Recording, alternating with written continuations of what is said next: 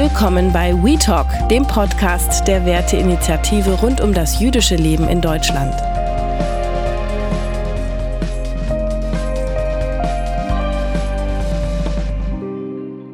Und herzlich willkommen zu We Talk, dem Gesprächsformat der Werteinitiative rund um das jüdische Leben und die Demokratie in Deutschland.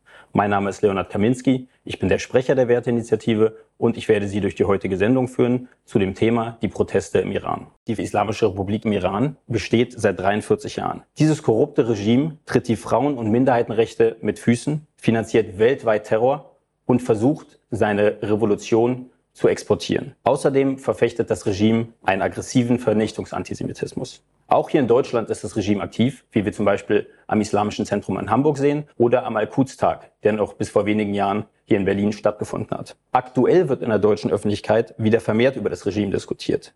Die regimekritischen Proteste, die durch den Mord an einer kurdischen jungen Frau, Gina Masa Amini, ausgelöst werden, werden mit voller Brutalität niedergeschlagen. Über die aktuellen Ereignisse im Iran sprechen wir heute mit der Aktivistin Daniela Seperi und Mariam Blumenthal von Bündnis 90 Die Grünen. Frau Seperis Eltern kommen aus dem Iran und sie engagiert sich vor allem über ihre Social-Media-Kanäle für die Protestierenden im Iran und den Regime-Change. In unserer Studie zugeschaltet aus Hamburg ist Mariam Blumenthal, Landesvorsitzende der Grünen in Hamburg und Abgeordnete der Grünen Bürgerschaftsfraktion. Ich begrüße Sie beide ganz herzlich in unserer Sendung. Äh, Frau Blumenthal, vielleicht können Sie kurz zusammenfassen, was ist seit der Ermordung von Gina Massa Amini im Iran eigentlich passiert? Ja, also Gina Massa ist von der Sittenpolizei brutal äh, misshandelt worden, nachdem sie verhaftet worden war, aufgrund dessen, dass sie ihr Kopftuch nicht richtig trug und infolge der Nachricht über ihren Tod, also sie lag dann einige Tage im Koma und ist dann verstorben und die, die Nachricht über ihren Tod hat zunächst einmal ähm, Proteste hervorgerufen in dem kurdischen Teil Irans, wo sie eben auch herkam. Äh, sie war zu Gast gerade in Teheran, dort ist das passiert und die Kurdinnen sind auf die Straße gegangen, haben äh, protestiert. Diese Proteste haben dann aber zu einer großen Protestwelle geführt, die jetzt seit ja fast schon zwei Monaten anhalten. Es ist so, wir hatten vor kurzem sozusagen war ihr 40. Todestag gewesen. Das heißt, seitdem ja halten die Proteste auch an. Mittlerweile kann man eigentlich gar nicht mehr von Protesten reden. Es sind auch nicht mehr nur Frauen, die auf der Straße gehen, was so in den ersten Tagen ja erstmal noch sehr stark so war, sondern inzwischen gehen Menschen allen Geschlechtes, aber eben auch aller ethnischer und kultureller und religiöser Hintergründe in Iran auf die Straße, sie demonstrieren, sie stellen sich massiv mit aller Kraft, ja, auch vor dem, mit der Gefahr, dass sie selbst ihr Leben lassen müssen, stellen sie sich gegen diese Autokratie, gegen das Regime, gegen die Unterdrückung, der sie seit 43 Jahren ausgesetzt sind. Und das, was wir da sehen, ist mittlerweile eine Revolution. Im Iran hat eine Revolution begonnen. Frau Seperi, diese Revolution hat ja auch einen Slogan. Ich hoffe, ich spreche ihn richtig aus. Äh, Jinjian Azadi, äh, auf Kurdisch, glaube ich. Also auf Deutsch wäre das Frau, Leben, Freiheit. Schreiben Sie uns mal, was bedeutet dieser Slogan? Was bedeutet der in dieser Revolution? Dieser Slogan ist mehr als nur ein Slogan. Das sind drei Worte, die für uns ganz normal klingen. Frau sagen wir wahrscheinlich 300 Mal am Tag. Leben auch. Freiheit ist auch so ein ganz schwammiger Begriff, ganz abstrakt. Das sind aber Grundrechte, die die Menschen im Iran gerade einfordern. Frau, Leben, Freiheit, Jinjian Azadi.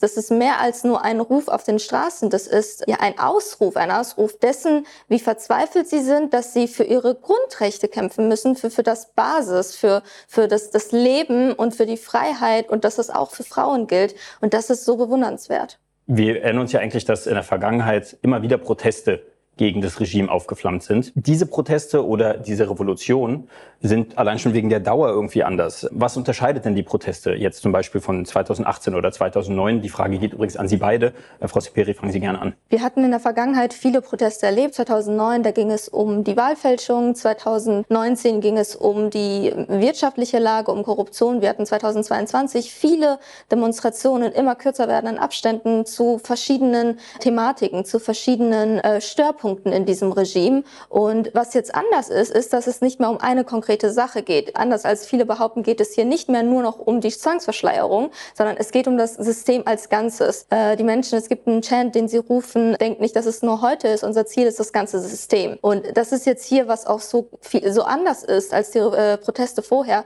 Hier geht es um die Systemfrage. Hier wird versucht, das Regime zu stürzen. Sie rufen ganz laut auf den Straßen, Islamische Republik wollen wir nicht. Das ist auch ein Chant, der sehr verhäuft gerufen wird. Und Und was noch anders ist, ist nicht, dass die Frauen auf den Straßen demonstrieren. Anders ist, dass Frauen das jetzt anführen. Wir sehen jetzt gerade im Iran eine, einen so starken Zusammenhalt, wie es das Regime seit über 40 Jahren versucht hat zu verhindern. Die Menschen halten jetzt zusammen, egal welcher ethnisch marginalisierten Gruppe sie angehören, egal welcher äh, Religion sie angehören oder welcher sozialen Schicht. Menschen halten jetzt zusammen und das Besondere ist, Frauen haben diesen Zusammenhalt geschaffen und Frauen führen diese Menschen jetzt an in die Freiheit. Frau Blumenthal, wie unterscheidet sich für Sie diese Revolution, wie Sie es gerade genannt haben, von den vorigen Protesten? Naja, Daniela hat es ja eben schon ganz richtig gesagt. Also vor allem sehr herauszustellen ist die Tatsache, dass Frauen eben diese Proteste, diese Revolution gerade anführen und dass es egal ist, ob ich reich bin oder ob ich arm bin. In Iran haben wir eine sehr hohe Armutsquote. Also 80 Prozent der Menschen leben unter der Armutsgrenze. Aber das sind eben nicht nur die 80 Prozent Menschen, denen es irgendwie sehr schlecht geht, sondern das ist ein Stück weit eben das, was was sich unterscheidet zu den vorherigen Protesten. Die sind nicht darauf ausgelegt, an der einen oder anderen Stelle Reform zu erlangen oder irgendwelche Reformchen zu erlangen, sondern es ist wirklich darauf ausgelegt, die Leute wollen einfach diese Regierung nicht mehr. Sie wollen dieses Regime nicht mehr. Sie wollen einfach dieses System nicht mehr. Und da geht es nicht darum, dass die wirtschaftliche Lage gerade schwierig ist oder man sich das Hähnchen nicht mehr leisten kann oder die Frauen vielleicht an der einen oder anderen Stelle vielleicht ein Stück weit mehr Rechte haben wollen, sondern es ist wirklich eine Grundsatzfrage, die hier aufgetan wurde, für die sie bereit sind zu sterben, für die die sie gerade alles tun. Und das ist der große Unterschied. Sie lassen sich deswegen eben auch nicht entmutigen. Es sterben so viele Menschen, sie werden brutalst umgebracht und die Eltern, die in Trauer sind, die Angehörigen, die in Trauer sind, die nutzen diese Trauer um am nächsten Tag auf der Straße zu stehen und noch mal äh, stark und noch lauter als den Tag davor zu rufen, sie wollen diese Regierung einfach nicht mehr. Die Menschen lassen sich im Vergleich zu den anderen Jahren, die eben aufgezählt wurden, nicht entmutigen und vor allem halten sie gerade alle zusammen. Von es gibt so verschiedene Rufe, die gerufen werden, die auch deutlich machen, dass es wirklich ums ganze Land geht, von Süden bis zum Norden, vom Westen in den Osten, alle Kulturen, alle religiöse religiösen Hintergründe, alle sind zusammen auf der Straße Straße und alle teilen das gemeinsame Ziel, dass es diese Regierung nicht mehr geben darf. Für unsere Zuschauerinnen und Zuschauer wäre natürlich auch nochmal wichtig zu verstehen, wie diese Islamische Republik Iran beschaffen ist. Und eines der wichtigen Themen dabei ist natürlich einerseits, dass äh, der Iran oder die Islamische Republik fest an der Seite Russlands steht, führt, wie gerade schon beschrieben von Ihnen beiden, einen Feldzug eigentlich gegen Frauen und Minderheiten ganz allgemein aber auch dazu natürlich gegen den jüdischen Staat Israel.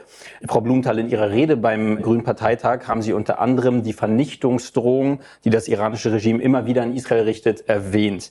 Vielleicht können Sie uns ganz kurz einfach schildern, welche Rolle der Antisemitismus in der Politik der Mullahs spielt schon eine sehr große Rolle. Der Antisemitismus, Hass gegen den Westen insgesamt, die äh, Menschen im Iran wachsen auf mit Parolen, die sich ganz stark darauf beziehen, Israel, Jüdinnen und Juden den Tod zu wünschen, Amerikanern den Tod zu wünschen. Also es sind ganz gängige Slogans, ganz gängige Parolen.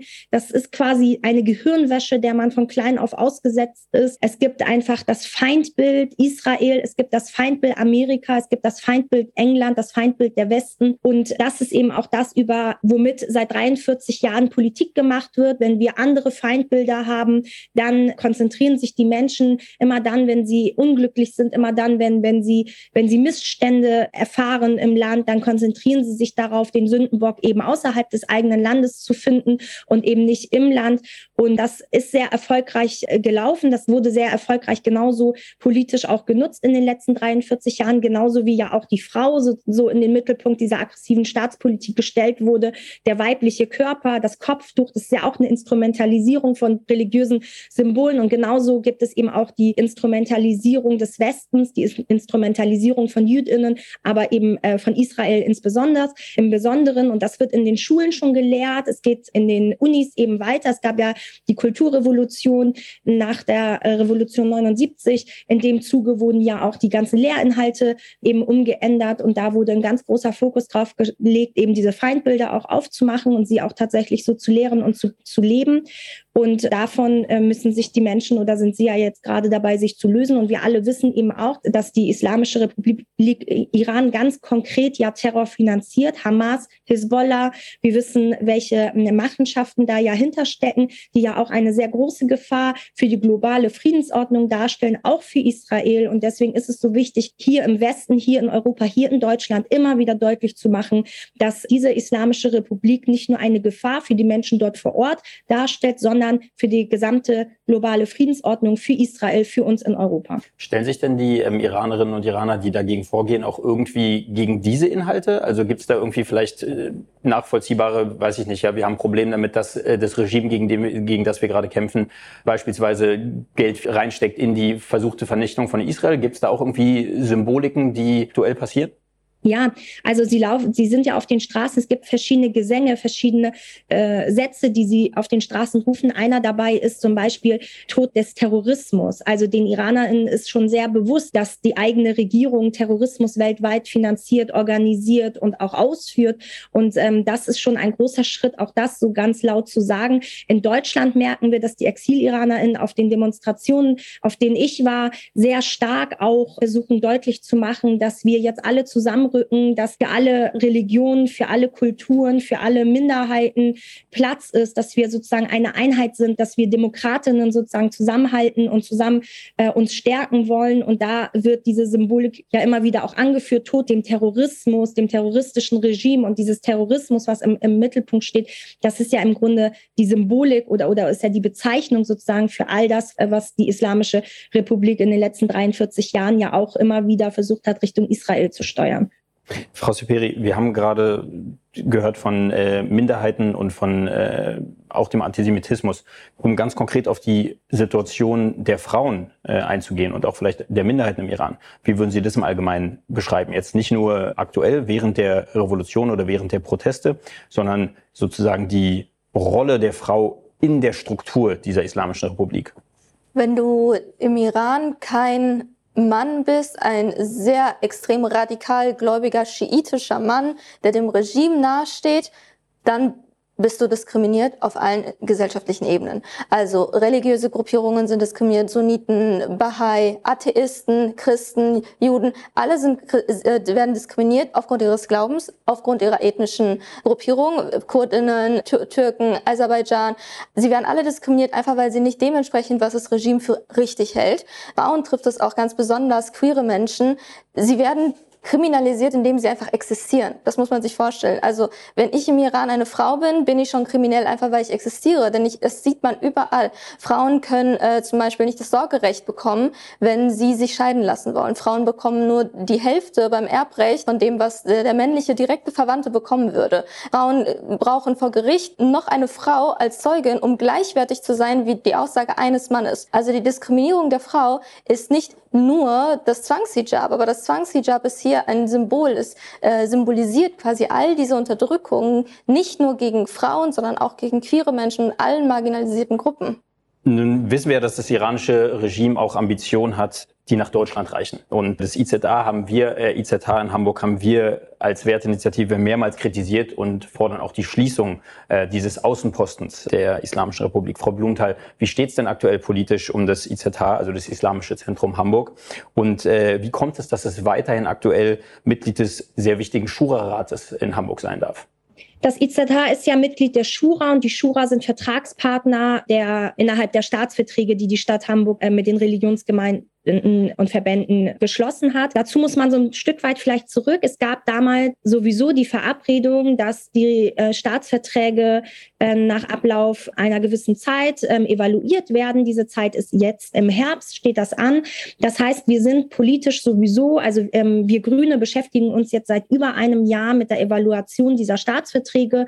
Abgemacht war, dass man eben die Staatsverträge dann eben entsprechend nochmal anpasst oder vielleicht auch erweitert. Und wir haben im Rahmen dieser Evaluation. Und da möchte ich wirklich ausdrücklich nochmal einen Unterschied machen zwischen dem, was jetzt in Iran gerade passiert, der Revolution, über die wir gerade sprechen, und die Rolle des IZH als solches. Weil die Rolle des IZH ist nicht erst jetzt problematisch, sondern die Rolle des IZH innerhalb Europas als das Zentrum der islamischen Regierung ist schon weit über die letzten Wochen, weit über Gina Mahsas Ermordung sehr hochproblematisch. So. Und deswegen war uns das so wichtig, dass man diese Evaluation, ja, dass man sie sozusagen, dass die Hand und Fuß haben muss. Das darf keine Übersprungsreaktion sein, sondern wir müssen ganz konkret gucken, wie kann man das so formulieren, wie zieht man sich sozusagen am Ende die Schlussfolgerung, wie leitet man sie her, wie kommt man am Ende zu diesem Fazit, dass wir unter der Beteiligung des IZH die Staatsverträge mit der Schura als Vertragspartner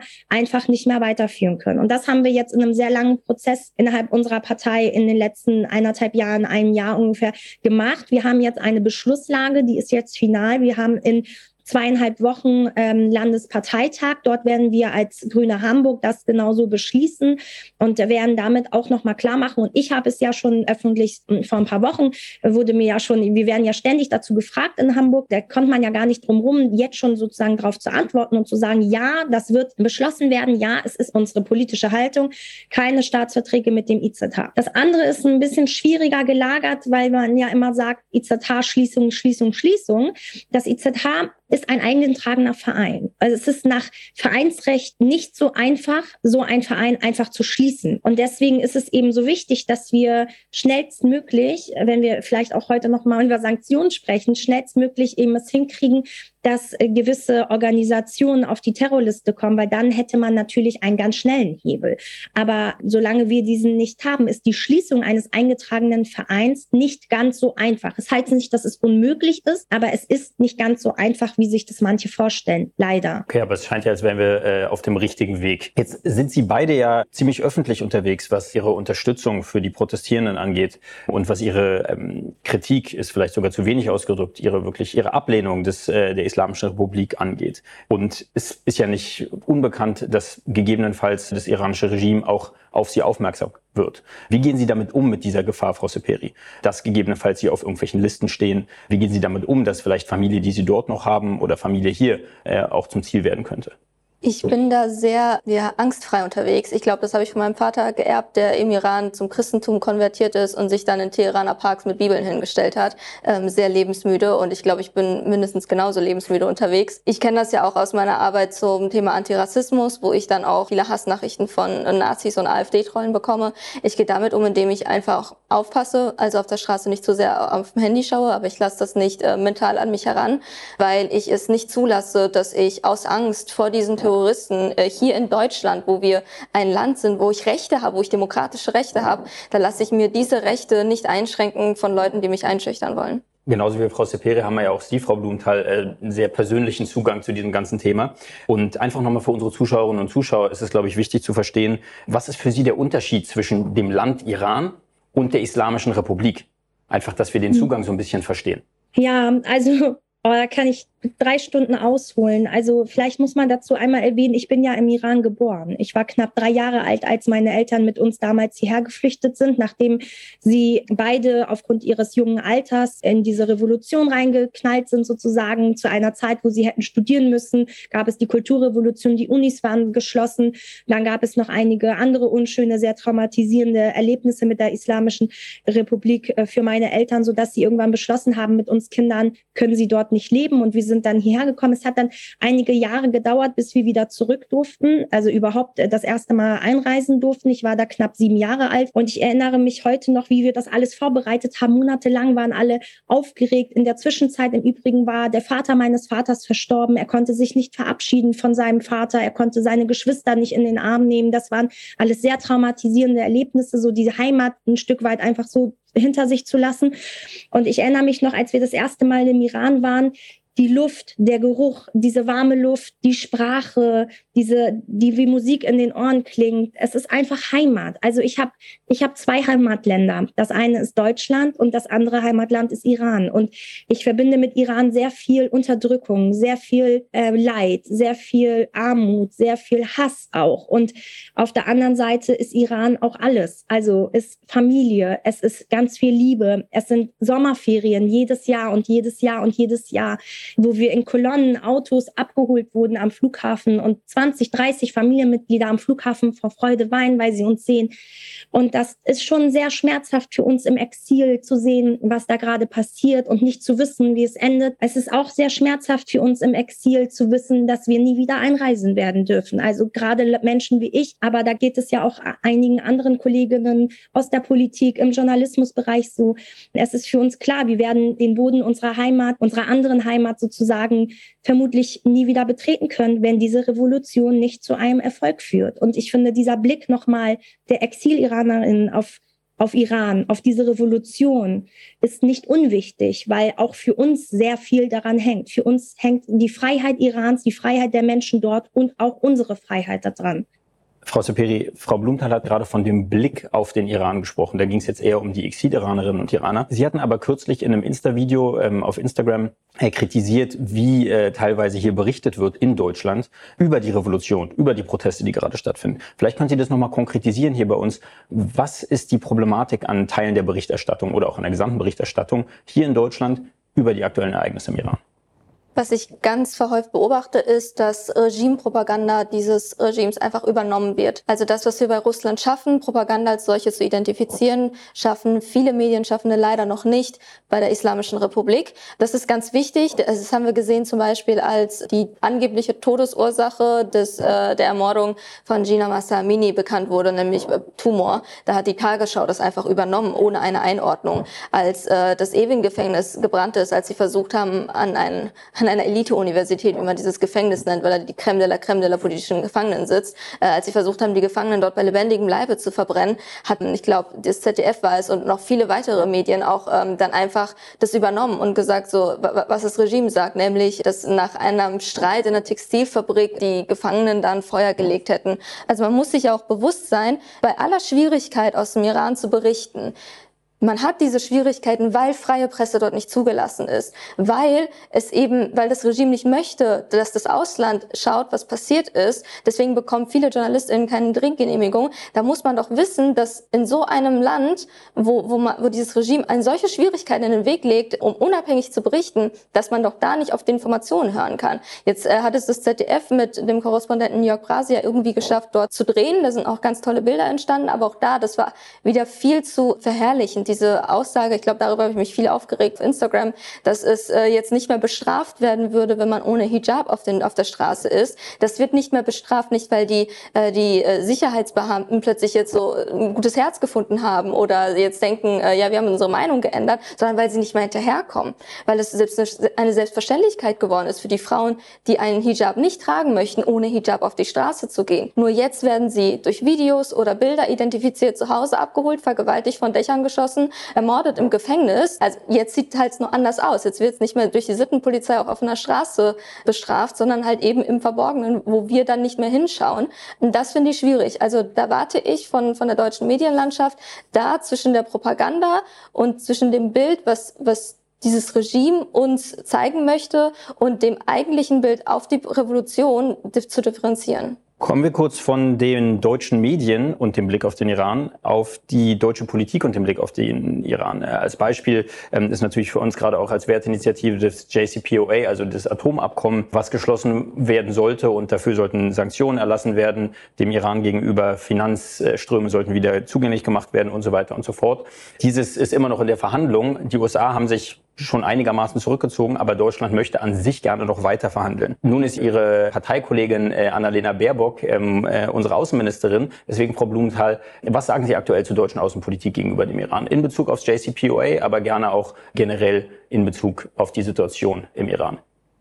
Ja, also in, in Bezug auf die, ja, auf das Atomabkommen möchte ich vielleicht noch einmal sagen, im Moment wird ja gar nicht verhandelt, ja, sondern die Verhandlungen werden ja im Moment so gar nicht weitergeführt. Ich glaube, es ist auf der einen Seite ein fatales Signal mit dieser Regierung mit diesem Regime weiter zu verhandeln, weil das das Regime legitimieren würde als das Regime dieses Landes. Und das ist ja das, was wir versuchen auf allen Ebenen auch politisch im Grunde stark zu machen und sagen, diese Regierung, die ihre eigenen Kinder vergewaltigt, ermordet, hat keine Legitimität mehr. Und das muss natürlich auch der Westen deutlich machen. Und natürlich muss das deutlich gemacht werden, auch wenn es um Verhandlungen geht, dass man eben nicht mit, mit Menschen verhandelt, die nicht legitimiert sind, das Regime zu sein. Auf der anderen Seite stellt sich die Frage nach dem danach. Also die Frage ist, wer geht als erstes vom Tisch weg? Wer steht als erstes vom Tisch auf? Wir alle hoffen und wir sind sehr zuversichtlich und wir tun alles dafür, dass diese Revolution zu einem Erfolg führt. Würde sie nicht zu einem Erfolg führen, dann stellt sich immer am Ende die Frage, wer ist vom Verhandlungstisch zuerst aufgestanden. Und keiner von uns kann in die Glaskugel schauen und niemand von uns weiß,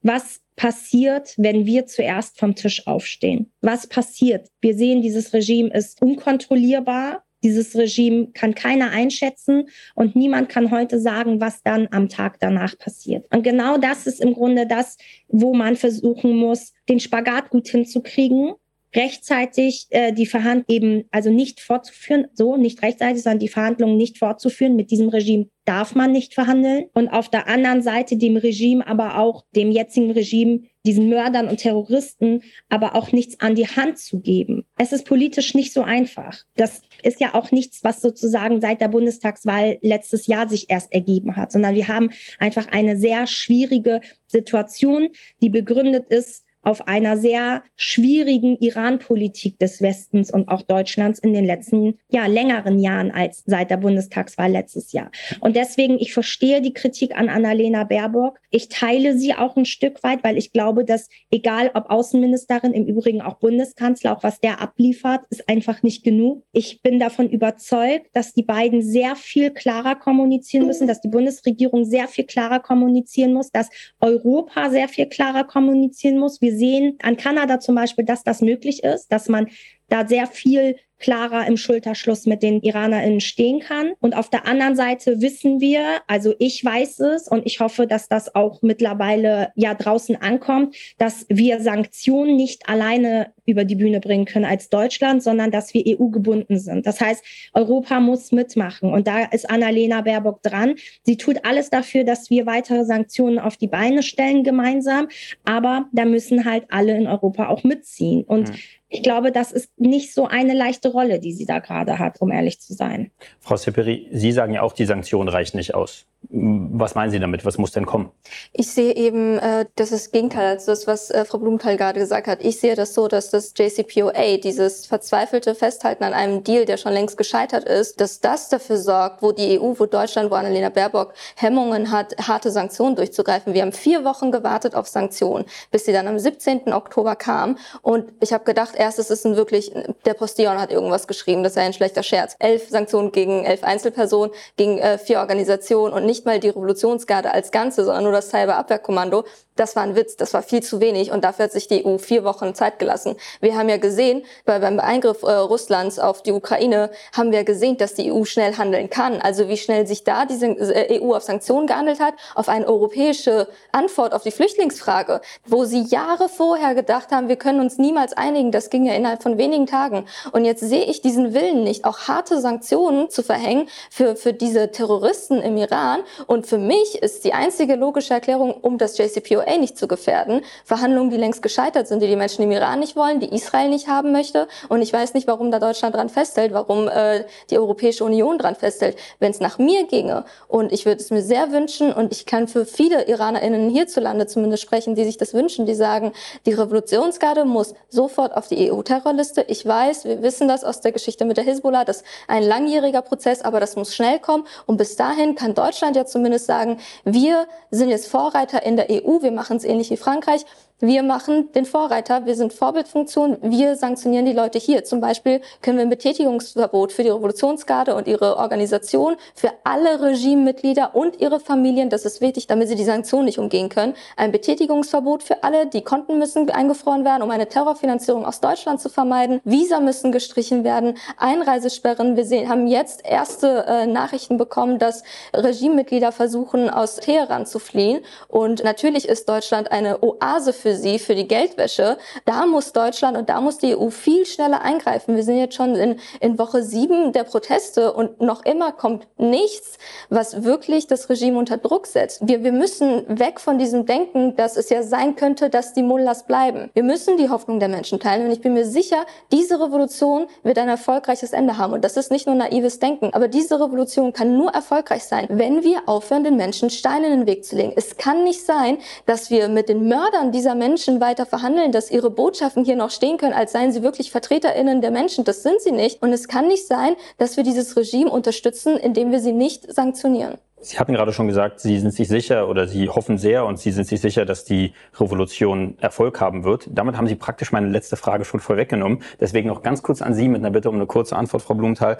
Was ist Ihre Einschätzung, wie es jetzt weitergehen wird? Naja, also ich bin davon überzeugt, dass wir das erstmal hinkriegen, dass ähm, wir die Revolutionsgarde und die Regierungsmitglieder auf die Terrorliste setzen können. Und das wird einiges beschleunigen. Also Konten werden eingefroren werden können. Wir werden Ausweisungen haben in einer in Menge, die dann dann auch tatsächlich wehtut. Wir haben ja eben gehört von elf Personen. Sowas tut einfach niemandem weh. Wir werden an der Stelle wirtschaftliche Schmerzen werden sie spüren, wo es eben auch notwendig ist. Und dann wird, denke ich, vieles ins Rollen kommen. Und dann müssen wir dafür sorgen, dass die Menschen ihren Mut nicht verlieren, indem wir sie weiter sichtbar machen. Wir müssen weiter laut sein. Aber das wird ein sehr wichtiger Schritt jetzt sein. Und dann hoffe ich sehr, ich bin auch ehrlich gesagt davon überzeugt. Aber es ist immer ein Rest Zweifel. Also ich gucke jeden Morgen rein in mein Handy und denke immer, bitte, bitte, bitte, ich brauche Nachrichten, dass die Leute weitergemacht haben. Es ist einfach von hier zu sagen, die Revolution wird zu einem Erfolg führen. Wir sind hier im Trockenen, ja, wir sind hier, uns geht's wunderbar. Aber die Menschen vor Ort müssen auch durchhalten. Und ich glaube, das ist einfach ein Riesenknackpunkt. Und das ist etwas, wo wir wirklich einfach alles Mögliche dafür tun müssen, dass das auch weiterhin gelingt und dass sie ihre Kraft nicht verlieren. Und dann